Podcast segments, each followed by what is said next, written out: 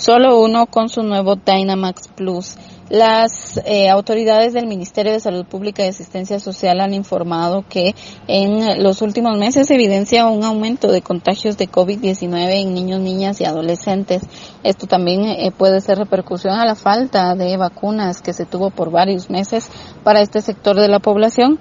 En el Hospital Regional de Occidente se da atención a tres menores de edad quienes tienen cuadros complicados de este por este virus.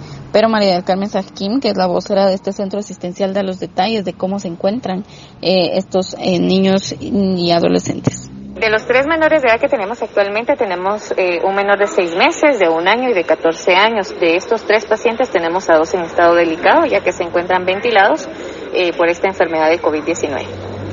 Eh, hasta el momento aquí en el Hospital Regional personas fallecidas por COVID se han tenido? Sí, durante agosto todavía no hemos reportado fallecimientos eh, de pacientes por COVID-19. En el hospital temporal ya se reportó el fallecimiento de un paciente y luego pues en relación al mes anterior en el HRO tuvimos tres fallecimientos de personas por COVID-19.